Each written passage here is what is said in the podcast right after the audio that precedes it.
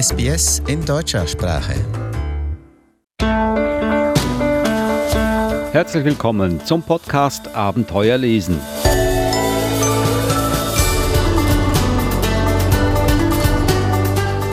Ich bin Adrian Blitzkop, Eva Murer auch im Studio. Hallo Eva. Hallo Adrian. Und sie hat es geschafft. Jessica Schwand ist zurückgekommen. Hallo Jessica. Hallo, die Weihnachtssendung wolltest du mir doch nicht entgehen. Natürlich nicht. Und ich wünsche allen schöne, frohe Weihnachten hier im Studio. Danke. Und Danke, wer auch immer uns zuhört. Es ist Weihnachten und Weihnachten feiert man ja, ich muss jetzt hier nicht alles aufzählen, wie man Weihnachten feiert, aber ein wichtiger Bestandteil zu Weihnachten sind auch Bücher, entsprechende Bücher, die das Thema behandeln und die hast du uns heute mitgebracht, Eva.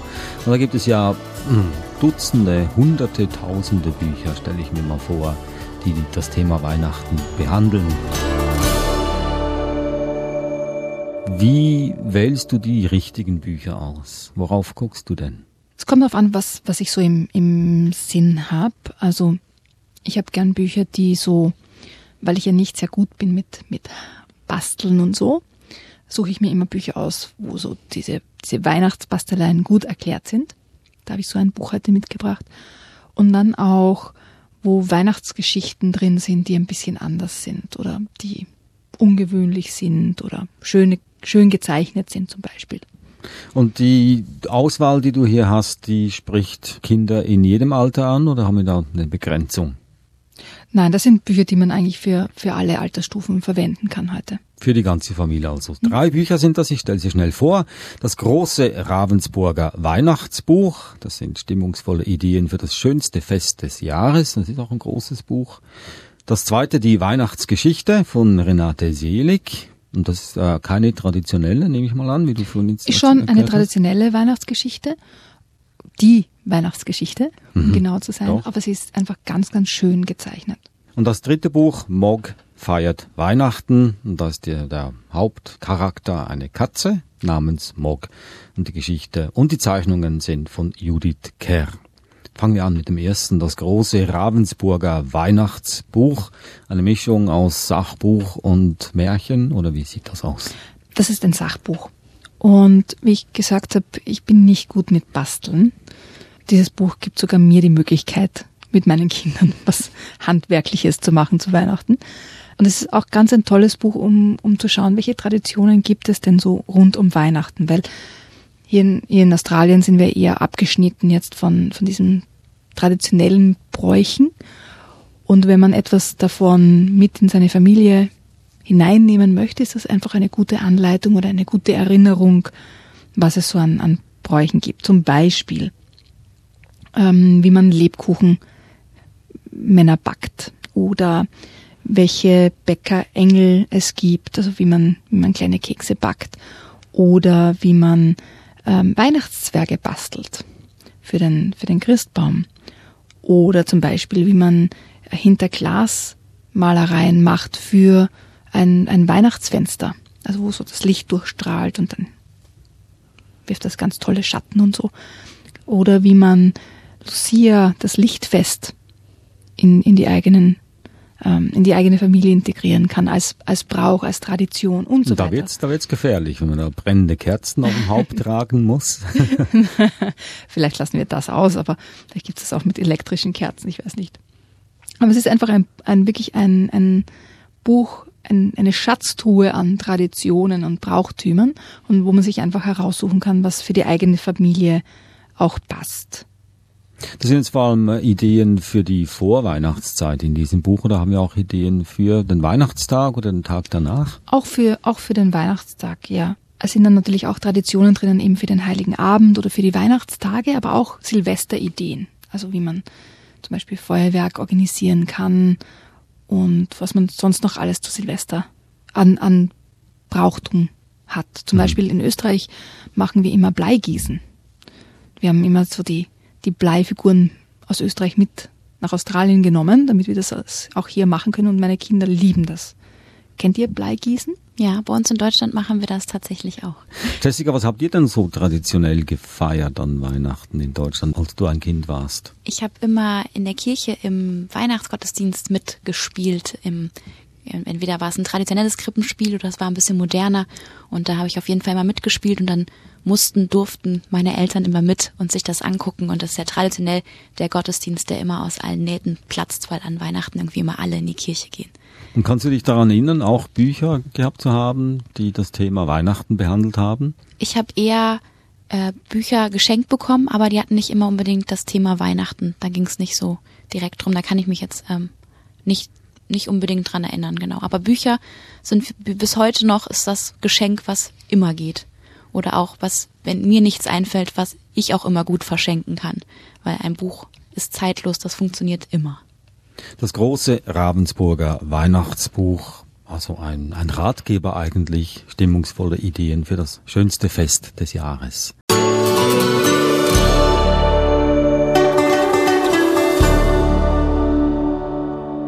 Wir kommen zum nächsten Buch, das zweite Buch, die Weihnachtsgeschichte. Und wie der Titel suggeriert, ist das die Weihnachtsgeschichte. Und das ist ein, ein Buch, mit dem man auch kleineren Kindern die Weihnachtsgeschichte näher bringen kann, weil sie einfach ganz schön gezeichnet ist mit ganz vielen Details, wie dem Esel und dem Schaf und so weiter. Und das einfach liebevoll gemacht ist. Ich lese ein Stückchen vor. Die Geschichte ist ja bekannt. Drei Tage später waren sie in Bethlehem. Das ist die Stadt meines Vaters und Großvaters, sagte Josef zu Maria, die Stadt Davids. Maria sah ihn an. Josef, sagte sie, das Kind will auf die Welt kommen. Wir müssen eilig eine Herberge finden. Das war leicht gesagt. Die erste Herbergstür öffnete der Wirt selbst. Kein einziger Platz mehr für euch, rief er, kein einziger. Bei der zweiten Herberge steckte der Wirt nur den Kopf aus dem Fenster. Nichts mehr frei, rief er.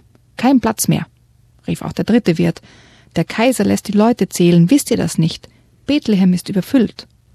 Überall aus den Herbergen waren Stimmen zu hören, und in den Höfen scharrten die Esel und schrien Ia.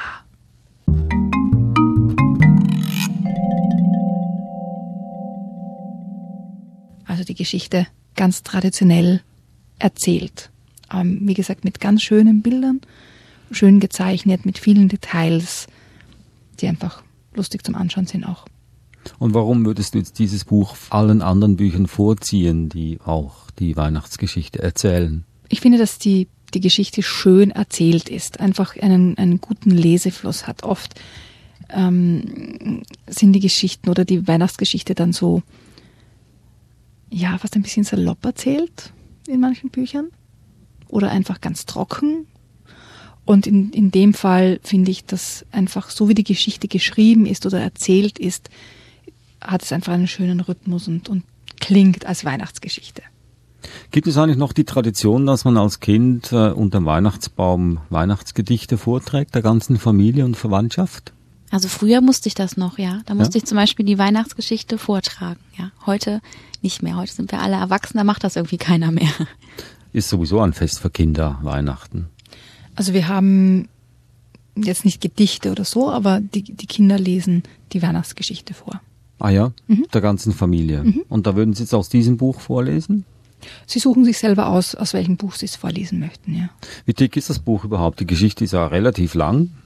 Äh, kann man das in einem Abend alles äh, vorlesen? Ja. Oder ja. das, ja? Ja also die Weihnachtsgeschichte von Renate Selig. Wir kommen zum letzten Buch in der heutigen Weihnachtsausgabe und das Buch heißt Mog feiert Weihnachten. Ein Bilderbuch mit einer Geschichte drin. Es geht um eine Katze namens Mog. Geschrieben und gezeichnet hat dieses Buch oder die Bilder Judith Kerr. Du bist ein großer Fan von diesem Buch, ja, Eva? Ja, es ist ein total lustiges Buch. Wie gesagt, es geht um den Mog. Das ist ein Kater, was bei diesem Buch einfach wirklich entzückend ähm, ist. Und die Jessica hat gerade gemeint, so, oh, ist der süß. Ja, der sieht so zum Kuscheln aus. Genau, er ist einfach so entzückend. Und das haben Katzen an sich. Gezeichnet. Nicht alle. Nicht? Nein, nicht alle. Aber der Mock ist wirklich, wirklich entzückend. Eines Tages wachte Mock auf und nichts war mehr wie sonst. Man sieht schon an seinem Gesichtsausdruck, Katzen sind ja Gewohnheitstiere. Ihm gefällt das gar nicht, was da alles los ist. Alle hatten zu tun. Debbie war beschäftigt. die packt gerade ein Geschenk ein. Niki war beschäftigt. Und auch Herr und Frau Thomas, die backen gerade Kekse. Und er versucht mit allen irgendwie so zum Spielen anzufangen und alle schicken ihn einfach nur weg, den armen, armen Kater. Und es waren einfach zu viele Leute im Haus. Ein immer lustiger Onkel und zwei Tanten, die dauernd auf Zehenspitzen umherliefen. Alles ganz seltsame Gestalten für den Mock. Mock dachte, hier gefällt es mir nicht. Er lief hinaus und setzte sich draußen auf die Fensterbank. Aber das war auch langweilig. Keiner war da, der mit ihm spielte. So schlief er bald wieder ein. Typisch Katze, oder? Auf einmal schreckte Mock hoch. Er sah etwas. Es war ein Baum. Ein Baum, der lief. Mock dachte. Bäume laufen doch nicht. Bäume stehen immer am selben Fleck. Wenn Bäume anfangen zu laufen, stimmt etwas nicht. Rasch kletterte er an der Hauswand hoch, damit der Baum ihn nicht packen konnte, falls er noch näher käme. Komm runter, rief der Baum, komm runter, Mock. Zuerst läuft der Baum, dachte Mock, und nun schreit er mich an. Ich trau diesem Baum nicht, und er flüchtete bis auf das Dach.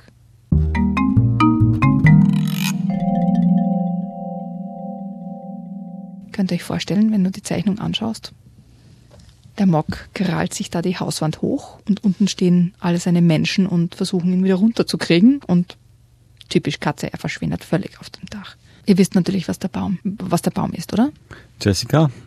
Naja, wahrscheinlich trägt, also ist das der Weihnachtsbaum und Mhm. wahrscheinlich ist er so groß, dass man nicht sehen kann, dass ihn jemand trägt. Oder Genau. Das habe ich mir auch gedacht. So. Na klar. ja.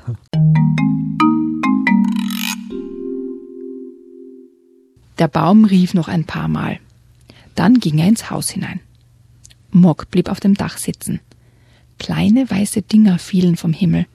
Einige fielen auf das Dach und einige fielen auf Mock. Sie waren sehr kalt.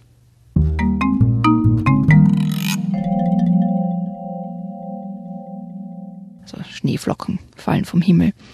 Und alle sind ganz besorgt, dass der Mock da im Schnee auf dem Dach sitzt und müssen aber trotzdem das Weihnachtsfest vorbereiten. Und wie es so bei Weihnachtsgeschichten ist, es geht natürlich gut aus. Zum Schluss dann. Auf der letzten Seite. Mock feiert Weihnachten, also ein, ein Vorlesebuch, ein Bilderbuch für kleinere Leser, sehr geeignet für den Weihnachtstag. Wie feiert er er aber dann Weihnachten, der Mock? Das möchte ich nur noch gerne wissen. Er freundet sich mit dem Baum an. Aha, er kuschelt sich dann unterm Baum zwischen all den Geschenken, ja? So ungefähr, ja. Und äh, da liegt auch ein Geschenk für ihn, Das verrate ich jetzt nicht. ein schönes Stück Wurst zum Beispiel. Oder ein Spielzeug für die ich glaube Katze. eher, es wird ein Spielzeug. Das waren also die drei Bücher, die du uns mitgebracht hast. Morg feiert Weihnachten. Das zweite war die Weihnachtsgeschichte, eine traditionelle Geschichte. Und das erste, das große Ravensburger Weihnachtsbuch, also ein Buch voll mit Ideen für das schönste Fest des Jahres. Und äh, wir verabschieden uns jetzt hier. Danke, dass ihr alle dabei wart. Eva Murer und Jessica Schwand. Schöne Weihnachten. Ja, wenn frohe Weihnachten. noch rundum zu spät ist, das zu wünschen, wünsche ich es euch auch.